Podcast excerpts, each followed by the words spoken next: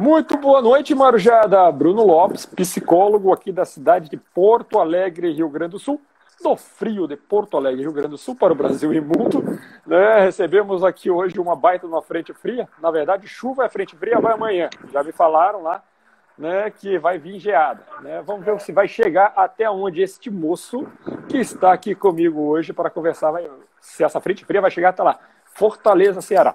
Hoje nós recebemos, né, com muito carinho, né, Daniel, Daniel Brandão, né, da cidade de Fortaleza, como eu havia falado, que vai falar hoje sobre o tema quadrinista. Não é quadrilha, gente, é quadrinista, de HQ, pelo amor de Deus. Né? E, e, e, assim, quando a gente entra achando que a revista é uma coisa simples, nossa, tem tanto profissional lá atrás, eu estou muito feliz em estar tá podendo apresentar isso, porque o espírito do programa é apresentar para os jovens opções, opções do que eles podem seguir nas suas carreiras. Então, convido toda semana, terça-feira, um profissional para relatar um pouquinho sobre seu processo de escolha, sua vida, os desafios, a rotina do dia a dia. Então, hoje, vamos conversar com o Daniel. Daniel, muito obrigado pela sua participação de hoje. Fico muito satisfeito, muito agradecido por ter aceitado o convite e deixo aí aberto as suas palavras iniciais. Palavras iniciais. Por favor, se apresente rapidamente para os nossos convidados, aqueles que ainda não te conhecem, claro. Ok, ok. Muito obrigado pelo convite também. Eu estou muito feliz de estar aqui podendo falar mais uma vez sobre quadrinhos, sobre a minha profissão. Eu amo falar sobre isso. É, sempre eu faço de tudo para que é, dê certo esse tipo de papo, essa oportunidade, e que eu possa abrir um pouco a cabeça das pessoas em relação a essa profissão, em relação a essa linguagem também da arte, que é as histórias em quadrinhos. E se isso acontecer, eu vou ficar muito feliz no final. Então, muito obrigado por essa oportunidade, por esse espaço, Bruno. Eu que agradeço. É, semana retrasada, quando a gente começou a falar sobre isso, já me falaram assim, já me cantaram a bola. A narrativa, contar uma história. Né? Estamos aqui contando uma história, independente se é de ficção, se é realidade, independente de qualquer coisa, é contar uma história, que pode ser até uma história de vida, não é? Né? Então, uh, como a gente acabou dividindo né, toda a história do, de uma revista em quadrinhos, né, hoje vamos falar sobre quadrinista. Então, já de imediato, cortando no meio do Daniel. Daniel, o que, que é um quadrinista? Ok, essa pergunta ela é, não é tão simples assim de responder, mas eu vou tentar. Acho que a maneira mais simples de responder é um quadrinista é quem faz quadrinhos, né? Essa palavra vem do, do ofício de fazer quadrinhos. Mas para você fazer quadrinhos, você pode é, conseguir construir e produzir todas as etapas de produção de uma história em quadrinhos, desde a ideia uh, até a distribuição né, desse produto passando pela criação do roteiro, criação de personagens, o desenho, o desenho ou a construção de imagens, né? O letramento, o balonamento, cor, é, a, a diagramação da história, a publicação, seja ela virtual, ou seja ela é, impressa mesmo, né, como produto, uhum. e fazer chegar no seu leitor, né? Tanto você pode passar por todas essas etapas, como você pode trabalhar é, em uma parte específica dessa cadeia, né? Você pode ser, como por exemplo o caso do Walter Giovanni, você pode ser lapista, né? Você pode ser um desenhista de histórias em quadrinhos. Você não deixa de ser quadrinista por isso. Ele é quadrinista tanto quanto eu, né? É, mesmo que ele não necessariamente escreva suas próprias histórias ou, enfim, se auto coisas desse tipo. Coisa que ele. É, o Walter Giovanni ele é um quadrinista completo. Mas o, quadrin, o quadrinista é isso, é quem, quem exerce o ofício de, de produzir histórias em quadrinhos, né, que uhum. usa como linguagem da sua atividade profissional as histórias em, em quadrinhos. Tá. E aí já foi uma pergunta bem simples, né, para se dizer é fácil produzir uma história em quadrinho? Pode ser extremamente fácil, mas pode ser extremamente complexo, né? As histórias em quadrinhos elas são uma linguagem como como o cinema é uma linguagem, como a literatura é uma linguagem, e ela tem como uma como característica muito fascinante para mim ela ser uma linguagem muito democrática, porque para se produzir uma história em quadrinhos pode ser muito barato. Né? Basta uhum. você ter lápis, papel, borracha, imaginação, você consegue produzir uma história em quadrinhos, dobra lá o seu papel e tal, você tem ali um fanzine, você tem uma publicação, né? Nem que seja de um exemplar, mas você tem. É, e pode ser muito simples, você não precisa ter um grande conhecimento artístico, né? Em nenhuma definição de quadrinhos existe a palavra desenho. Então, uh, o que você precisa é lidar com imagens. Você pode usar seu próprio celular, fazer selfies, criar uma sequência de imagens.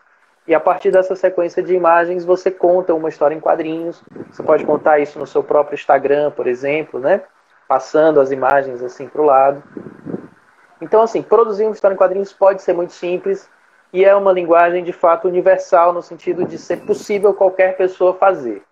Uhum. Mas também pode ser extremamente complexo, né? Existem obras em quadrinhos que são verdadeiras obras de arte, são, são alguns cânones da, da, desse universo quadrinístico que a gente sabe que para ele, ele ser feito, ou precisou de uma grande equipe, ou precisou de um trabalho que às vezes dura dois, três, quatro, cinco anos, né? Uma das histórias em quadrinhos mais famosas de todos os tempos, chamada Mouse, a única que ganhou o prêmio Pulitzer de literatura, demorou 13 anos para ficar pronta. 13 né? anos? 13 anos, né? O Art Spiegelman, o seu autor, trabalhou durante 13 anos na obra. Em compensação, fez de fato uma obra-prima, uma obra premiada, uma obra que, é, que eu acho que a humanidade inteira precisa ler. Uhum. Quem que é o principal público, ou pelo menos os três principais públicos do Daniel quadrinista? Ou do Daniel produtor de quadrinhos? Olha, é, isso depende muito do projeto que eu estou envolvido, né? É, eu vou te responder atualmente. Atualmente o projeto que eu mais estou envolvido é um projeto de tiras diárias para um jornal local chamado Jornal o Povo, né? Uhum. E eu trabalho em tiras diárias com eles desde 2018. Já vou, já entrei no terceiro ano de produção. E aí eu publico tiras que cujo público-alvo original, digamos assim, seria um público adolescente, porque a personagem principal é a minha filha e ela tem 16 anos. Mas Sim. no decorrer mas no decorrer desse tempo, né, a própria tira, a linguagem, chama-se os mundos de Liz, esse projeto. Né? Então a linguagem dos mundos de Liz acabou se, se expandindo e eu já tive relatos muito, muito bacanas, assim, por exemplo, de senhoras de 70, 80 anos que passaram a ler histórias em quadrinhos a partir das minhas tiras. Né? É, eu eu já lancei um livro com uma compilação de um ano e meio de tiras. E nesse, no lançamento desse livro eu recebi um senhor de idade, aposentado, que dizia que recortava todos os dias a tira do jornal para fazer um encadernadozinho e dar para a neta. Né? Então eu percebi ali que eu conseguia atingir o avô e a neta ao mesmo tempo. Né? Então eu acho que o meu trabalho atinge a família. Hoje em dia eu acho que eu posso afirmar isso, assim, eu consigo atingir a família. Uhum. Exatamente, eu, ia acabar introduzindo nessa, nessa essa parte o mundo de Liz, né? É bem interessante como ele é acessível. É uma, é, eu até escrevi isso para você, né? Ele é uma, linguagem simples e acessível a várias gerações, várias pessoas, né? É, se a gente falar é, só sobre tira de jornal, né? A minha irmã adora a Mafalda, fala que é um, já virou mais de um ícone né, do que saiu. E podemos colocar três mais vários né, outros personagens. Ah, sim, os, que tem, Peanuts, né? né? Calvin, Mafalda, são, tem grandes ícones na, nas tiras. Né? As tiras elas foram muito importantes para a cultura, para nossa cultura. Né? Todo mundo aqui do mundo ocidental já viu, já leu alguma tira, já teve acesso a alguma tira os quadrinhos, as histórias em quadrinhos como meio de comunicação de massa nasceram no formato de tira. Então, quando eu recebi esse convite é, do jornal o Povo, eu aceitei porque eu achei que eu fui movido por dois, por duas grandes motivações. A primeira, um, eu achei que era um ato de resistência, porque o jornal impresso está diminuindo cada vez mais né, uhum. os seus, seus espaços Sim. e tal, ainda, ainda mais o espaço artístico dentro do jornal impresso. E por uma questão histórica, eu gosto muito de história, gosto muito de história das histórias em quadrinhos, Então, ter a honra, ter a possibilidade de ter um trabalho autoral no formato em que essa mídia, como meio de comunicação de massa, surgiu, é, era uma oportunidade que eu não podia deixar passar.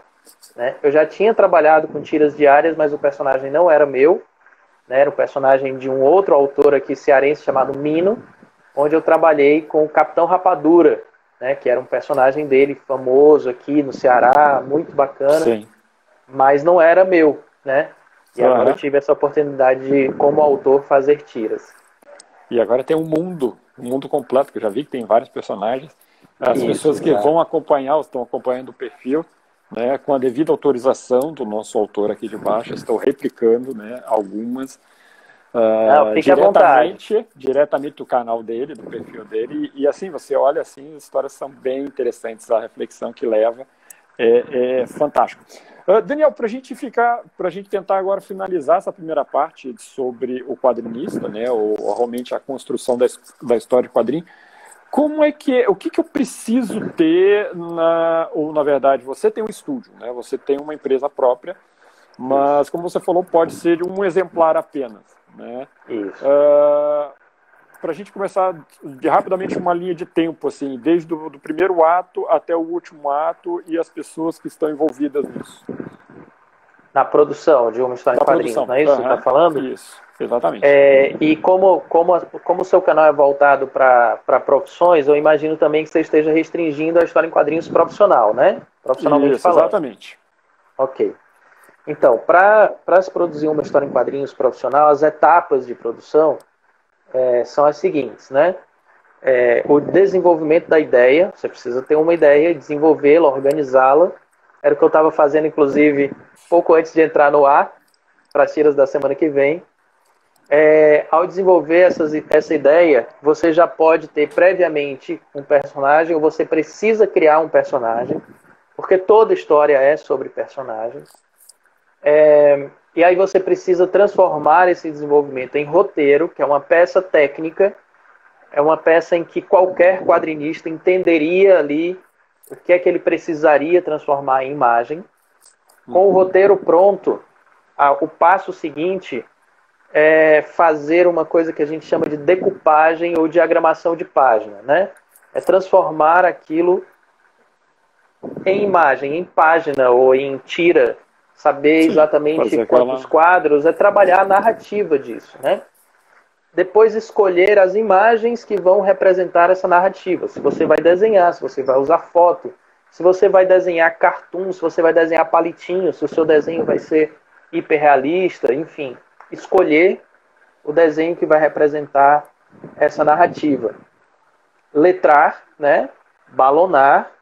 Balonar e letrar é uma etapa só, que envolve não só os balões de fala, mas os balões de pensamento, os recordatórios, que são, são do, do narrador, as onomatopeias, que são os efeitos sonoros, o título, os créditos. Caramba! Tem a, tem a etapa das cores, né? Quando, uhum. quando a história é colorida. Com, com e aí essa é a parte, digamos assim, mais artística. Isso feito, tem a etapa da diagramação. Se vai ser formato livro, né? É, ou se vai ser formato tira, se isso precisa ser diagramado para ir para gráfico, para ir para o seu uh, para o seu destino, né? Pode ser um blog, pode ser um Instagram, pode ser hoje em dia, né? São muitas plataformas possíveis, que é fazer chegar no seu leitor né? Então são muitas etapas. Cada etapa dessa pode ser feita por um profissional diferente, ou todas as etapas podem ser feitas por um único profissional, né? Uhum. Perfeito. E, mas normalmente dentro de uma, de uma empresa aí que a gente possa considerar uh, de médio porte, vamos lá, né? Não estou falando das megas lá. É, envolve quantos profissionais que podem ir a, a combinar algumas atividades? Então, eu, eu posso. Eu, vamos falar de uma de médio porte. Eu posso falar, se você quiser, também uma mega aí, que é tipo Maurício Souza Produções, ou Marvel, DC e tal. Uhum. Né? É, eu, eu tenho uma empresa de pequeno porte, né? Que é uma. Que é muito mais uma escola de arte do que qualquer outra coisa, mas lá todo mundo que, que faz parte do estúdio produz, produz ilustrações, pro, produz quadrinhos, né? Então, assim, é muito comum, na verdade, surgir parcerias é, em duplas ou trios, quando a gente está falando de, uh, de estúdios pequenos, né? Uhum. Ou de trabalhos mais autorais, trabalhos que não são industriais, que não têm Entendi. aquela obrigação de sair todos os meses, né? É, que não tem uma grande marca por, por trás. Já em, em empresas como a Maurício Souza Produções, né, que lança 1.500 páginas de quadrinhos por mês, em média, é, Marvel, DC Comics, várias empresas europeias, né, japonesas, aí já tem uma equipe muito maior, né? E nessas equipes, acho que o menor número de profissionais para fazer um gibi é algo em torno de cinco né? Cinco profissionais, porque tem o editor, o escritor, normalmente o desenhista, o letrista e o colorista, né? Sim. Essa é a equipe mais enxuta. Mas existem gibis, existem quadrinhos que são feitas com equipes de mais de 30 pessoas. É. Né? O, caso, caso do Japão, por exemplo, que lança semanalmente é, os, alguns gibis na, japoneses, alguns quadrinhos japoneses, os mais famosos, os que mais vendem, tem equipes que chegam a ter 30 pessoas. E aí um desenha só uma árvore, outro desenha só um carro, outro desenha só prédios, e aí eles vão juntando isso para que a produção seja de fato industrial. Sim, sim. E eu aprendi que essa, esses profissionais não necessariamente precisam estar tudo no mesmo ambiente, né? Agora, Nem falar a mesma língua. Tem que falar. Nem falar a mesma língua, às vezes. Boa, boa, boa, boa. Essa... É, tem, tem vários brasileiros que não falam inglês e trabalham com o mercado americano, porque eles têm agentes. E os agentes Sim. traduzem, né? Os, fazem as traduções de roteiros e tudo mais, né? Existe essa, uhum. essa empresa chamada Agência de Quadrinhos, que cuida da carreira de quadrinistas brasileiros para o mercado estrangeiro. Né? É, e aí eles fazem esse trabalho, eles fazem essa ponte, eles tentam vender o trabalho. Quando o trabalho vem, quando o roteiro vem em inglês, eles traduzem, entregam em português para o quadrinista e tal. Quando o quadrinista aprende inglês, ele fica um pouco mais livre, né? um pouco mais independente. Mas é, existem, existem profissionais mundo afora que não falam nem a mesma língua e fazem o mesmo gibi. Fica aí a, a, a, o reforço de que é uma linguagem realmente é, interna, é, mundial, né? uma linguagem natural é. para todos. Eu já publiquei Muito... numa editora do Egito e não, não, não fala egípcio, né? Mas você conseguiu via agência ou via feira? Via agência. Via agência. Isso. Mas também apresenta seus trabalhos em feira, é, porque assim, é, o Walter me deu também uma, uma, um certo, eu acho que também feira também ajuda bastante nesse, nesse tipo Isso. de divulgação, né? Isso. São eventos, né? Os maiores a gente chama de convenções de quadrinhos, uhum. são as, os Comic Cons da vida, né? Sim. E tem vários. Aqui no Brasil a gente tem atualmente o maior do mundo, né? Que é a, a lá em São Paulo, a CCXP. É, mas tem grandes eventos espalhados pelo mundo, assim, no Chile, na Argentina, nos Estados Unidos, claro, tem muitos, né? Eu morei lá, fui a alguns eventos. E na Europa também. Obviamente deve, deve ter em vários outros países, mas esses são os mais, mais conhecidos, assim. França, Perfeito. Portugal, Itália, Estados Unidos, Chile, Argentina, Brasil, esses são os que eu conheço. Mas com certeza tem outros países que não chegou a mim, mas esses eventos são eventos importantíssimos que a gente vai lá para vender nosso trabalho. Ou vender nosso trabalho que é autoral, aquele que a gente faz, imprime, e aí a gente tem chance de vender diretamente para o nosso público, ou vender o nosso trabalho para editores, para agentes, né? Onde uhum. aí a gente leva portfólios, né? Normalmente Sim. nós levamos portfólios, projetos, e não o trabalho terminado, de fato. Então, tá. Então, é, já tem aí uma outra. Eu, eu, eu, gosto muito quando eu vou conversar com meus convidados e já começa a sair várias. Aí eu vou. Você falou que é baloísta, como é que é o nome do, do, do profissional? É o letrista. É o, é o letrista, letrista e, e o. São que faz o balonamento, é. Ele faz a letra. Eu já saí até um balonamento aqui falando, ó, já tem outras atividades que eu posso trazer aqui para o canal. Muito tem muita coisa, cara. É um muito... universo, é um universo. Com certeza, eu fico muito satisfeito em trazer esse universo para cá. Pessoas que estão chegando, por favor, não deu para falar com todo mundo, mas ficam, sejam muito bem-vindos, tá? E tendo perguntas para os nossos convidados, fiquem à vontade. Mas vamos lá, Daniel. Agora eu gosto de voltar um pouquinho na história. Tá? tá. Uh, bom, hoje né, ainda eu vejo com uma certa dificuldade um pai né, ou uma mãe aceitar um filho e falar eu vou fazer quadrinhos. Como Sem é dúvida. Foi, como é que foi para você lá atrás, né? Uh, entender que esse era o caminho né, da sua atividade, por que né, escolher isso? Bruno, primeiro eu convivo com isso constantemente, porque eu sou professor de histórias em quadrinhos desde 2008, já uhum. faz muito tempo. Então, é, muitos jovens que querem ser quadrinistas me procuram e relatam essa dificuldade mesmo, né? De aceitação, de diálogo com os pais e tudo mais, né? E aí, normalmente, eu conto a minha história. É, não exatamente para eles seguir, enfim, mas para existir um parâmetro. Sim, claro. E a, e a minha história é a seguinte: eu, eu, é, eu tive uma trajetória muito. É, muito dentro das regras, digamos assim, aceitas socialmente é, até o meu primeiro vestibular, né? Então eu sempre gostei muito de estudar, até hoje eu gosto muito de estudar. Eu sempre fui um excelente aluno, assim, modéstia à parte, desses de nunca ficar de recuperação, ficar lá em quadros de honra da escola. Minha escola nessa época oferecia medalhas para os alunos, coisas desse uhum. tipo. Tudo em Fortaleza. E, tudo em Fortaleza. Sempre estudei uhum. aqui, né? Então eu era esse aluno, assim, digamos que não dava nenhuma preocupação para os meus pais, né? Acho que dava até um certo orgulho e tudo mais. E meu pai é advogado, minha mãe médica. Né? Assim, não, não tenho muitos exemplos de artistas na, na família. Assim. Eu tinha um tio-avô que morava em outra cidade, que eu nunca conheci, que eu sabia que trabalhava com artes plásticas, mas não era uma influência para mim, porque eu não o conhecia. Perfeito. Então, a minha primeira escolha de vestibular, por falta de opção, em 93, foi o direito, né? Por achar que ia ser, digamos assim, um caminho mais ou menos pavimentado já, né? Porque meu uhum. pai era advogado e tudo mais. Correto. E aí eu fiz vestibular para direito, passei, passei muito bem.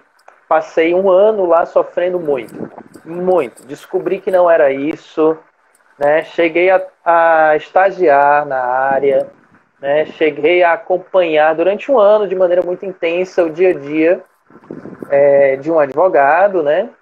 E, e, tive certeza absoluta que não era isso que eu queria, né? Mas sempre gostei de quadrinhos, sempre gostei de desenhar, assim, desde criança. Sempre fui apaixonado por isso, mas nunca imaginei que isso poderia ser uma profissão. Nunca imaginei. E aí no final desse, desse ano, né, lá no direito, a minha namorada na época, atual esposa, viu uma matéria na TV de um, de um equipamento chamado Oficina de Quadrinhos da UFC. O UFC é a Universidade Federal do Ceará, onde eu estudava.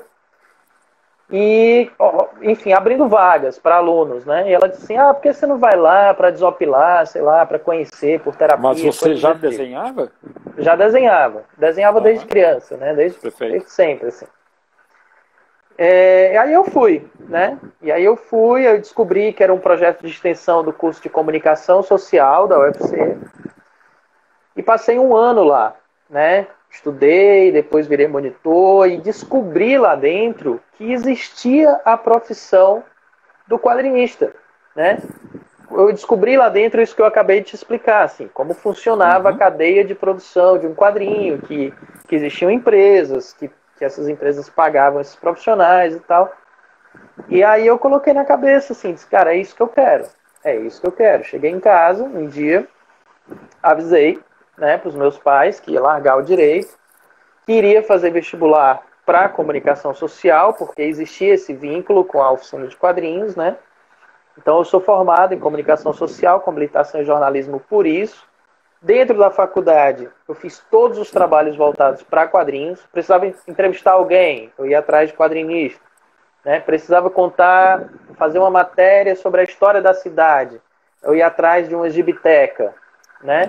Eu, eu, eu direcionei todos os meus estudos para quadrinhos e tive a sorte de, de no meu primeiro ano, é, conseguir meu primeiro trabalho, né? que foi justamente com o Mino fazendo o Capitão Rapadura para ele.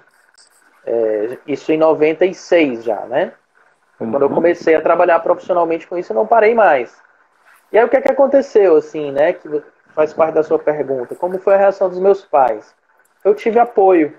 Eu tive apoio não necessariamente porque eles entenderam a minha decisão, né? Porque é muito estranha essa decisão de você largar o direito para ir para quadrinhos. Ainda mais uma atividade, Mas... direito, uma profissão bem tradicional. Exato. Mas porque eles confiavam em mim.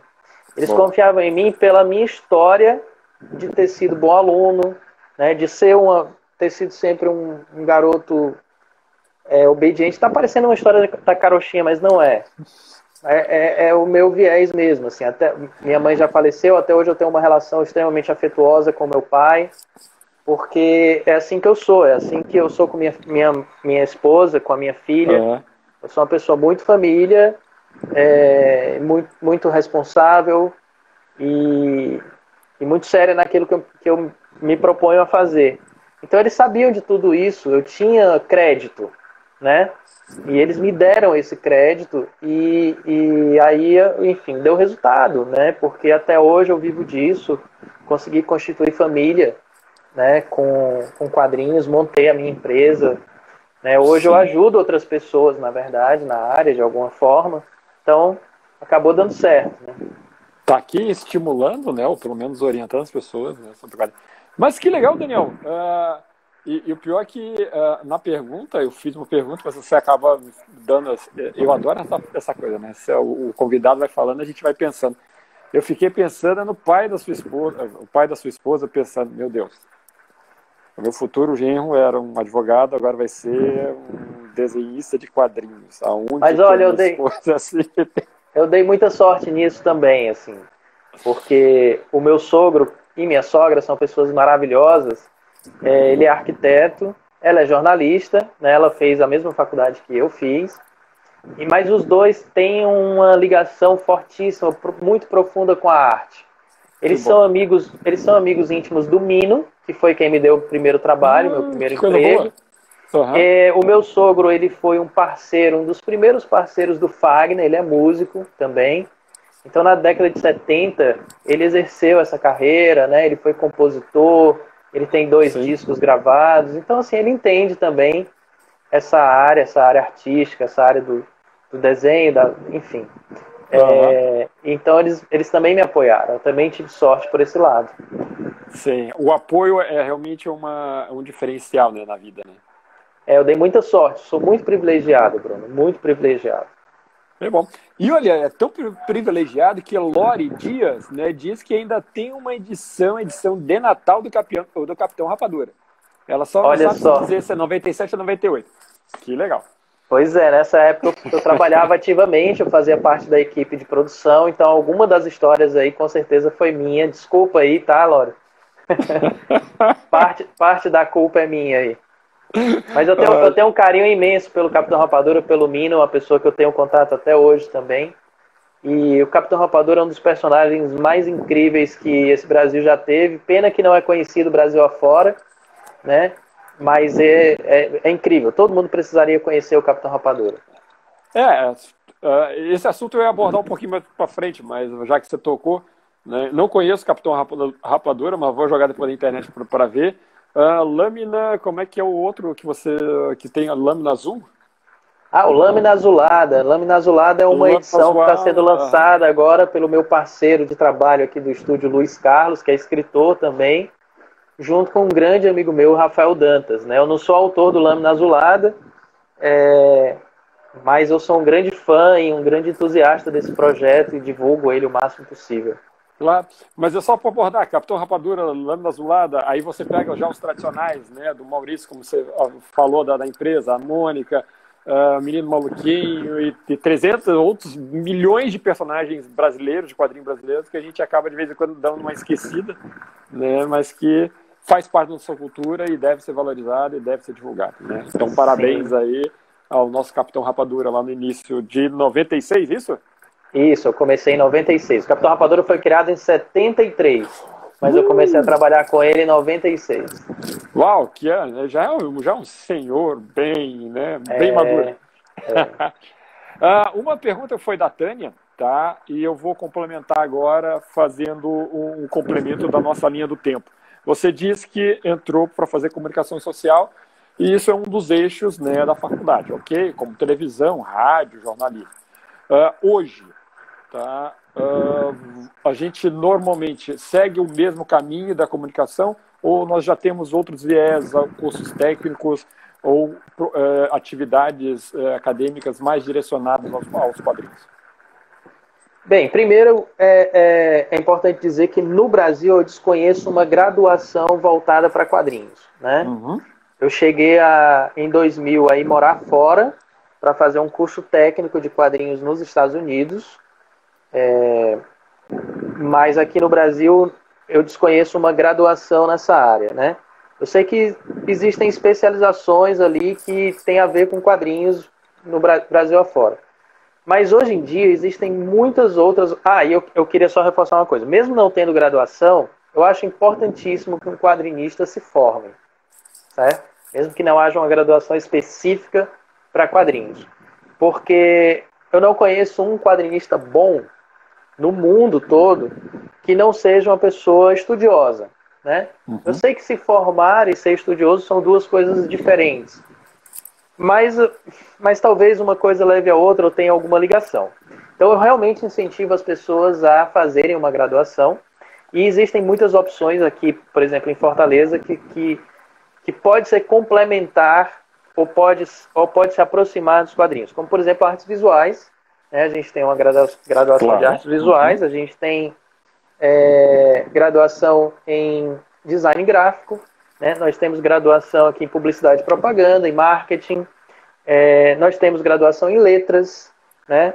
É, todas essas graduações elas têm muito a ver com a produção de uma história em quadrinhos.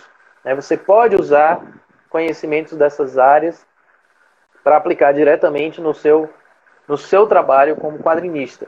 Né? Então eu conheço vários quadrinistas bem mais jovens do que eu, que tiveram a oportunidade de ter essa amplitude de opções de faculdades e tudo mais que eu não tive lá em 93, 94, 95, quando, foi quando eu fiz, é, andando por essas áreas que eu acabei de citar e, e, aprendendo e trazendo coisas muito interessantes dessas áreas para a sua produção de quadrinhos. Né? Uhum, perfeito. Mas você disse que uh, não necessariamente o quadrinhos em si está ligado ao ato de saber desenhar. É não. Isso? Não. Tá. Quais são umas boas qualidades para um bom quadrinista, um bom produtor de quadrinhos? Agora, eu estou okay. formado. Estou formado. Tranquilo. Estou ali me estudando. Mas realmente Tranquilo. é onde eu preciso focar a minha, a minha capacidade para conseguir ter uma longevidade. A primeira coisa que um quadrinista precisa ter muito clara, né? Isso inclusive falo muito para alunos que procuram o curso de quadrinho. Tem muito aluno que procura o curso de quadrinho não querendo fazer quadrinho, querendo tipo desenhar o Homem-Aranha, né? Se você quer aprender a desenhar o Homem-Aranha é outra coisa. Você quer aprender a desenhar, você está encantado pela estética, você quer fazer ilustrações ali, uhum. desenhos de um personagem. Se você quer fazer quadrinhos, você quer contar histórias. Né? Antes de qualquer coisa, é, a sua motivação é contar histórias. Então é importante que você tenha histórias para contar, né? que você que você esteja aberto a se, se alimentar de, de, de, de, ideias, de referências e tal, para contar essas histórias. E aí você pode contar histórias de diversas formas, oralmente, né? com teatro, com cinema, com TV, escrevendo livros e tal. Então, por que, que você quer contar história com quadrinhos? Porque você quer contar histórias com sequências de imagens justapostas. Você, você é encantado por essa linguagem que tem, que tem características próprias muito ricas, como, por exemplo, é, o espaço ser tempo. Nos quadrinhos, o espaço é tempo.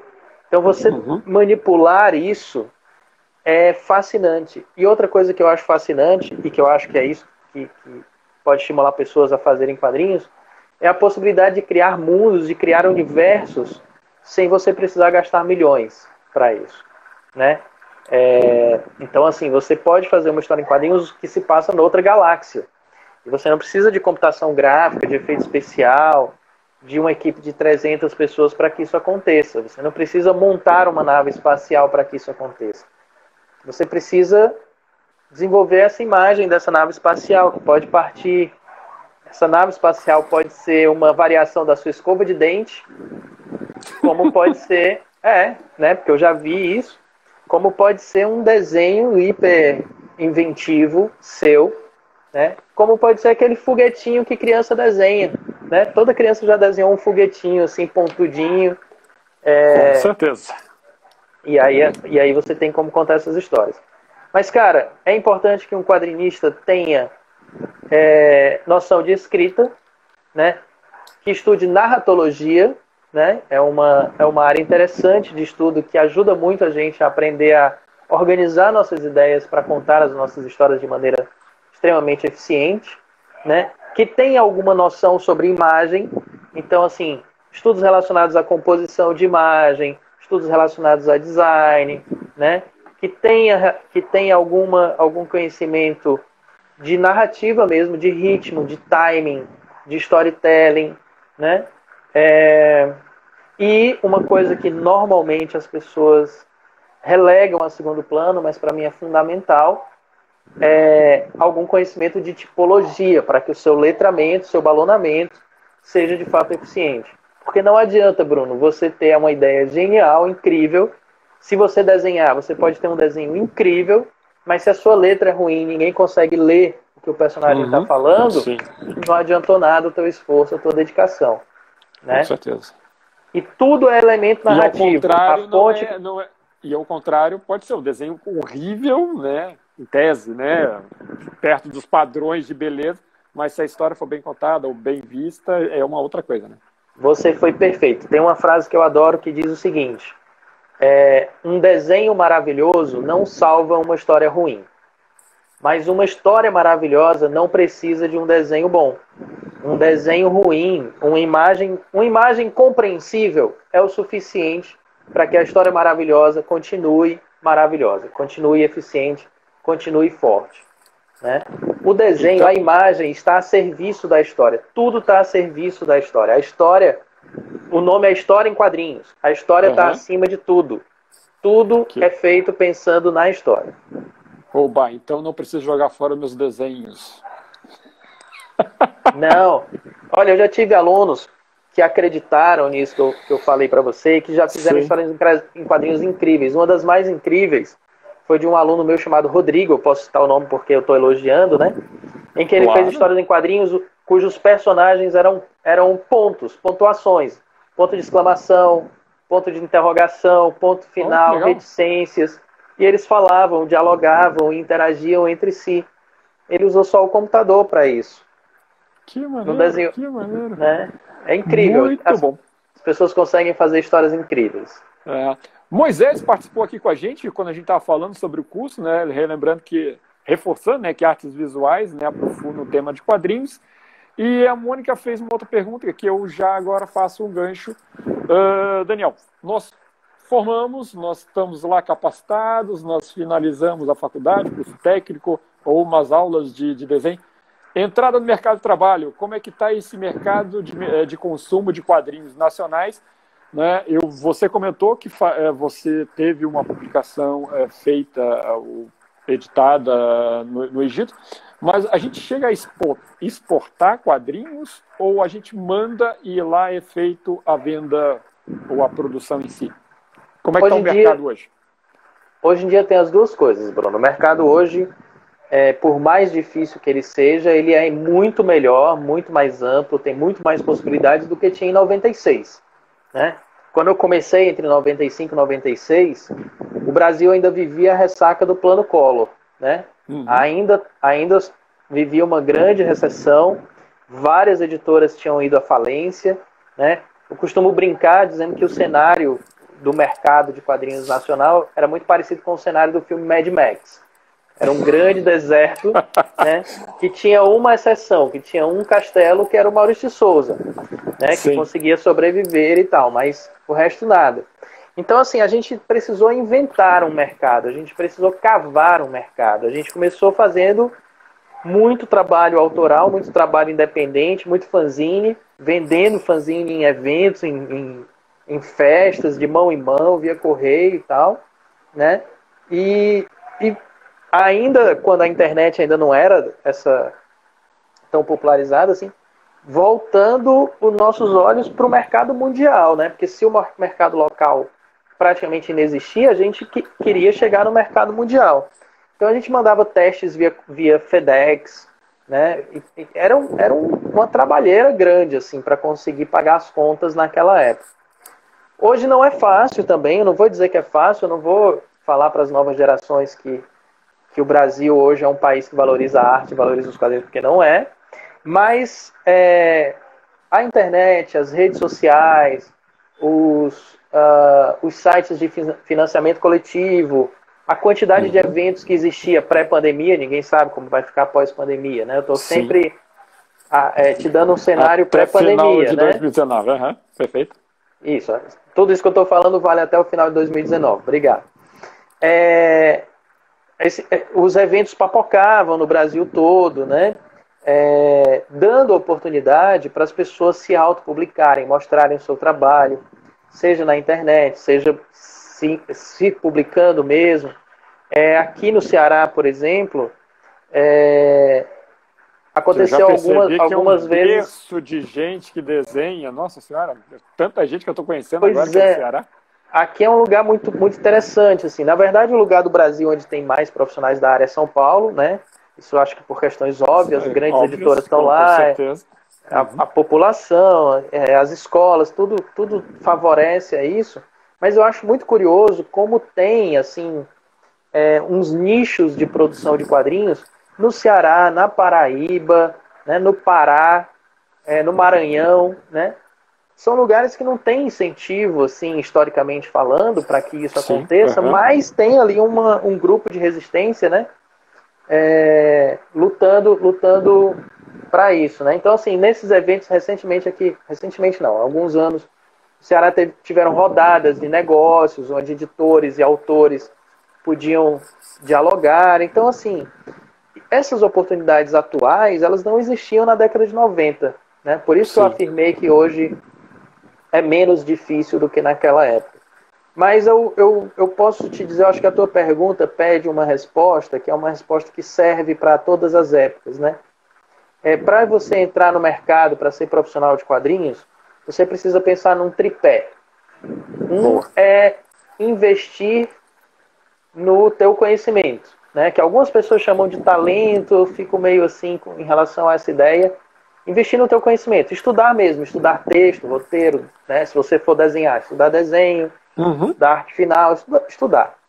Investir nisso. Outra é investir no, no, naquilo que eu chamo de postura profissional, né? Você sabe cobrar, você sabe falar sobre a sua profissão, você tem um conhecimento, pelo menos superficial, sobre, sobre a história da sua profissão, quem veio antes, quem são os grandes ícones, né? Você saberia citá-los. Você se porta bem perante um cliente que não sabe nada de quadrinho, que não, enfim, que talvez seja cheio de preconceitos em relação a isso. Eu chamo isso de postura profissional, né? Cumprir prazos, saber precificar, saber falar sobre a sua profissão, saber se vender, né? E o terceiro tripé é a comunicação. É você se comunicar bem, é você se comunicar bem com seus leitores, se comunicar bem com seus editores, com seus colegas, responder as mensagens, responder os e-mails, ir a eventos, fazer rede de contatos, né? ser uma pessoa agradável nessa rede de contatos, porque quadrinho não é uma área que você procura nos classificados do jornal ali, procura-se quadrinista, não. Quadrinho você consegue trabalhos por indicação. Né? As pessoas vão te achando porque alguém falou teu nome, alguém citou teu nome, alguém citou teu trabalho, alguém replicou seu trabalho na sua rede social. E assim as pessoas vão chegando no seu nome por indicação. E ninguém vai indicar pessoas chatas, pessoas mal educadas ou pessoas que são muito reclusas, porque elas não serão lembradas, né? Sim, então, então é esse tripé. Esse tripé ele é necessário que você desenvolva para você furar o bloqueio do mercado e se tornar profissional da área. Me passaram né, da seguinte forma: você pode até uh, um editor, né, ou, ou a produtora, né, pode é, é, é, não está interessado em contratar o melhor desenhista, mas aquele que entrega dentro do prazo. É? Exato, exato. Então, e acho que, que é, é, e que não vai ser um ególatra assim na hora que ele pedir uma correção, por exemplo. Não vai ser um babaca nessa hora, né? Ele vai vai ter lá a sua humildade de ok, vou fazer, vou, vou corrigir, vou melhorar, faz parte do processo. Né? Então tem essa parte também. Assim. Também não adianta só entregar no prazo se você não, se você é uma pessoa difícil de lidar. Os editores vão te cortar. Né? Eles vão Sim. preferir alguém que seja mais fácil de lidar. Com certeza. Uh, uh, então, finalizando tá, essa parte para a gente já começar os finalmente. E as pessoas que quiserem fazer perguntas, por favor, fiquem à vontade. Claro. Uh, sem se aprofundar muito, porque já vou dando spoiler para todo mundo. Nós teremos assunto referente a mangás. Mas como é que funciona a cultura nacional frente a essa avalanche que foi anos, há décadas atrás, né, que entraram os mangás? e entra agora também é, literatura muito uh, ainda, né? Dez anos atrás, quando a gente tinha uma abertura, um acesso muito grande, como é que ficou a cultura dos mangás brasileiros? Né? Que a gente estava falando aí, né? Do Capitão Rapadura, né? E outras coisas mais. Sim, sim. Essa pergunta também não é tão fácil responder assim rapidamente, mas eu vou tentar. Eu acho que o mangá, na verdade, né, a, a, grande onda de invasão dos mangás que aconteceu nos anos 90, principalmente aqui aqui no Brasil, é, não é tão diferente assim da, uh, da invasão estrangeira que nós tínhamos antes, né? É, porque desde aproximadamente ali as a década de 30, que nós sofremos uma grande invasão de quadrinhos americanos, por exemplo, né? Super-heróis, né? Começou, na verdade, com as tiras de jornal, Popeye, é, Flash Gordon, né? Esses mais antigos, Sim. mais clássicos.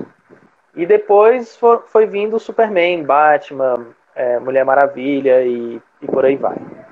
É, e não tem muito, não tem muito como lutar contra isso, assim, na minha opinião. Porque se você parar para pensar que por trás da Marvel tem a Disney, por trás da DC tem a Warner, que são mega corporações mundiais, né? É, o mangá, ele é uma é um patrimônio japonês que tem uma produção gigantesca e que tem um trabalho de exportação dessa produção muito bem feito, né? É, e que vende literalmente milhões de exemplares por semana, mundo afora. Também, assim, quando chega um mangá no, num país, não chega só um gibi. Chega, chega a revista, chega um desenho animado, chega um videogame. É uma indústria por trás, né? Gigantesca. E que o Brasil, com exceção do Maurício de Souza, né, o Maurício Souza sempre é exceção, é, nunca conseguiu desenvolver essa indústria. Né? O Brasil não uhum. tem uma indústria de produção de quadrinhos. O Brasil tem um mercado, sim. Né? Eu sou contra as pessoas que afirmam que não existe mercado de quadrinhos no Brasil, porque existe mercado de quadrinhos no Brasil. O mercado pode não ser grande, é, pode não ser do tamanho dos Estados Unidos, do Japão, mas é um mercado. O que nós não temos é essa indústria. Aí o que é que acontece? É, realmente, a, a nossa cultura ela fica dentro, dentro dos quadrinhos, mas eu acho que dentro de outras mídias também, como o cinema, por exemplo, fica um pouco Sim. sufocada, né? Fica um pouco prejudicada. E Precisa acontece até ter de... cota, né? É, no caso exato. do cinema específico. Exato. E acontece de muitos jovens uh, não se voltarem para a nossa cultura quando vão começar a fazer quadrinhos, se voltarem para a cultura de fora, aquela cultura que o formou, digamos assim, como leitor. Então tem muito jovem que quer começar fazendo super-herói, super ou quer começar fazendo mangás iguais aos mangás japoneses. E tudo bem, eu não condeno, eu entendo perfeitamente, eu passei por isso também, eu tive essa fase também, né? Mas eu acho que o nosso amadurecimento faz a gente perceber como é importante a gente falar do nosso quintal. E a uhum. partir do momento que na minha profissão eu comecei a falar do nosso quintal, comecei a falar de mim, comecei a falar da minha família, da minha cidade, é, da minha cultura, né? usando palavras nossas, desde o Capitão Rapadura até os Mundos de Lis, foi quando eu comecei a atingir o maior número de leitores na minha vida. Por incrível que pareça. Né? Então, assim, pouca gente leu o que eu publiquei no Egito, ou o que eu publiquei nos Estados Unidos, ou o que eu publiquei em Portugal ou na Itália. Mas é, a quantidade de leitores ou de pessoas que eu atinjo com uma tira é absolutamente Sim. impressionante. Só o jornal local aqui, que já tem uma tiragem reduzida, já atinge em média 13 mil pessoas. 13 mil pessoas para um quadrinho no Brasil já é muita gente. Uhum. E no meu Instagram, né, que tem o meu Instagram profissional, esse que eu tô aqui, né, o estúdio Daniel Brandão, Sim. ele tem lá aquelas, uh, aqueles gráficos, né, que você acompanha as curtidas e tal. E eu tenho tiras que tem alcance de 70 mil pessoas. Né? É... O meu sonho. Pois é. Então, assim, é, era o meu sonho também. Então, assim, eu, eu nunca tive 70 mil leitores em nenhuma outra produção, né? Sim. Uhum. Talvez, para não dizer que eu não tive isso, assim, eu, eu também fiz um trabalho em 2009 para Maurício Souza Produções, então talvez nesse trabalho eu Ficou tenha atingido mais gente. Uhum, sim, né? claro. Mas foi, foi pontual. Na, na minha carreira como um todo, eu acho que, que esse trabalho autor, a, a, autoral, em que eu acho um trabalho extremamente brasileiro, é o trabalho em que eu atinjo mais pessoas. E eu acho isso muito positivo. Não, com certeza, né? Ter uma, uma linguagem própria e com uma, uma identificação tão boa, né? Quando você olha né, o que eu tive acesso bastante, né, o mundo de Liz. E por favor, quem não conhece, vai lá dar uma lida. Né? Tá todos Tem... os dias no Instagram, gratuito para vocês lerem. É bem legal, vale a pena refletir agora que temos com várias coisas referente à quarentena também, né? É. Uh... e, e, e, e, aí que tá, né? É, é, é, é, bem atual. Né? O bom da tira é que esse negócio é bem atual. Né? Então, realmente é, eu, produzo, consegue... eu, não, eu não produzo com muito tempo de antecedência, né? Como eu te falei, hoje é terça-feira, eu estou escrevendo as tiras da semana que vem. Né? Então, é quatro, cinco dias só de, de distância, assim. Amanhã eu devo desenhar as tiras de segunda e terça da semana que vem, né? Então acaba sendo atual por isso, porque eu estou contaminado pelo momento ali. Né? Tá, mas aí eu, eu, eu, vou, eu, agora eu vou provocar, porque isso eu li pois numa não. tira. Né? A própria sua filha que falou, você escreve a realidade sobre a realidade? Tá, isso numa tira. Não, não, não. A tira, a tira ela é essencialmente uma ficção, né? É, eu vou te contar aqui uma coisa que eu acho que você não sabe ainda, né? A personagem Liz foi criada em, no, em 2009, quando minha filha tinha seis anos. E ela realmente era uma criança de seis anos. E Sim. no início a ideia era era quadrinizar questões reais que ela me trazia.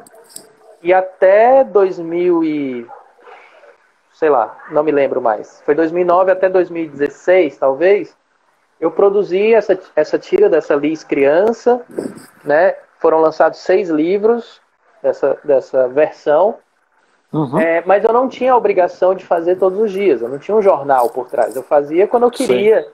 E, e aí 70% desse material é baseado em fatos, de fato, né? É algo real mesmo e tal, coisas que ela me dizia, que ela fazia e tal. Quando o jornal me procurou e que eu decidi mudar a idade da personagem, até porque fazia muito tempo que eu não, não, não trabalhava com uma personagem criança e não tinha mais criança em casa, não tinha mais referência disso. É, Faz diferença. Eu vi, é, eu vi que não dava para ser pautado no real para eu criar uma tira diária. Senão ia tornar a vida da minha filha um inferno. Todos os dias eu ia ficar perguntando para ela assim: me dá ideia, me dá ideia. Não. Então, os mundos de Liz, inclusive os mundos, vêm antes do nome Liz, para eu, eu ter essa liberdade de criar o mundo que eu quiser. E eu trabalhar com a ficção que eu, que eu desejar, né? É, e aí vem bem a palavra mas, comunicação que você coloca pra gente, né? Mas tem coisas na realidade, cara, que são mais incríveis do que a ficção. E aí, às vezes, eu coloco isso nas tiras, porque são inacreditáveis, precisa ser registrado de alguma forma. Com certeza, com certeza. Tá bom, gente, o papo tá muito legal, muito gostoso, mas infelizmente o Instagram daqui a pouco vai nos cortar. E eu gosto de fazer a última pergunta. Eu sei que tá agora todo mundo tá falando sobre o mundo de, o mundo de Liz, todos são com certeza né, grandes fãs, né, da, são pessoas do, amigas, pessoas amigas. Não, mas é quem, quem, não, quem não leu ainda, dá uma lida que vale a pena. E né, não só Liz, como outras tiras também que são bem legais. Mas, Daniel, uh, se você então encontra né, um jovem ou uma jovem né, que pergunta ou tem dúvida se vale a pena seguir né, a carreira de quadrinista ou produtor, né, a, a, a produção de quadrinhos, o que, que conselho você daria para essa pessoa? Primeiro, se eu tiver a oportunidade de conversar com ela, né, uma conversa parecida com essa que a gente está tendo agora, eu realmente iria explicar a importância mesmo de dessa paixão de contar histórias para que não houvesse nenhuma confusão na cabeça dela, né? Para que ela não achasse que ia só trabalhar com desenho, ia ser só imagem, ou, ou é desenhar Homem-Aranha. Não é bem isso, né? Sim. Mas se ela já entendeu isso, se ela, se ela é apaixonada pela linguagem dos quadrinhos, e, e, eu incentivo sim que ela siga. Seria completamente incoerente da minha parte é, desincentivar isso. Porque eu segui esse caminho e deu muito certo, e a minha vida fez muito mais sentido dentro dessa área do que da área do direito, particularmente falando, obviamente.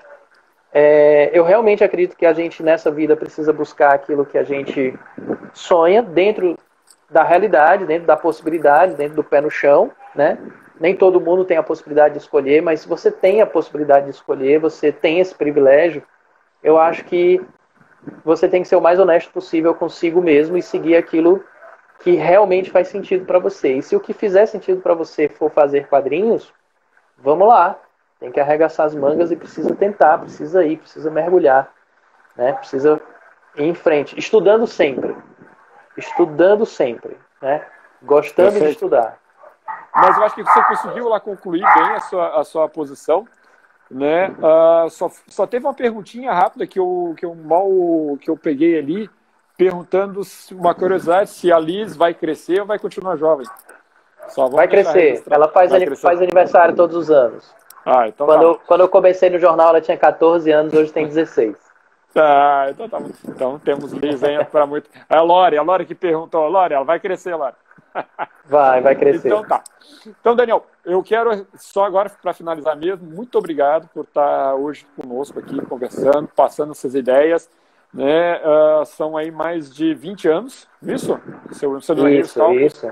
Sim. Trabalhando, né, sustentando sua família e sendo uma pessoa realizada com quadrinhos. Então é Sim. isso que vale a pena trazer, contar e mostrar para os jovens de hoje essa essa paixão. Muito obrigado mesmo, aqui de coração. E, e eu tô aqui, ó. Eu tô firme, vamos fazer essa parceria bem legal. Fica aí, então, Bruno, aberto muito obrigado. as últimas palavras aí e deixa os seus contatos, por favor. Pronto, muito obrigado, era isso que eu ia falar. Se ficou alguma dúvida, se alguém quiser entrar em contato comigo, pode me, me encontrar pelo Instagram, o Estúdio Daniel Brandão, nosso Instagram oficial da nossa empresa. Né, vocês podem mandar direct, conversar comigo através do Instagram. E nós temos também canal no YouTube, nós temos um site oficial, estudiodanielbrandão.com, em português, com E, né? estudiodanielbrandão.com. E lá tem todos os nossos contatos, e-mail, a gente é muito fácil de ser achado. E vocês podem mandar suas dúvidas, as suas curiosidades em relação à área que eu estou aqui à disposição para ajudar. Então tá ótimo, Daniel. Muito obrigado. E, pessoal, terça-feira que vem tem outro convidado ou nova convidada para mais uma rodada de conversas sobre carreiras, né? Sobre escolhas profissionais, atividades, aquele universo gigante de possibilidades que nossos jovens podem enfrentar. Espalhem isso para suas escolas, por favor. Daniel, muito obrigado. Obrigado a todos aí que participaram. Então, valeu. Tchau, tchau. Obrigado. Boa noite. Tchau, tchau.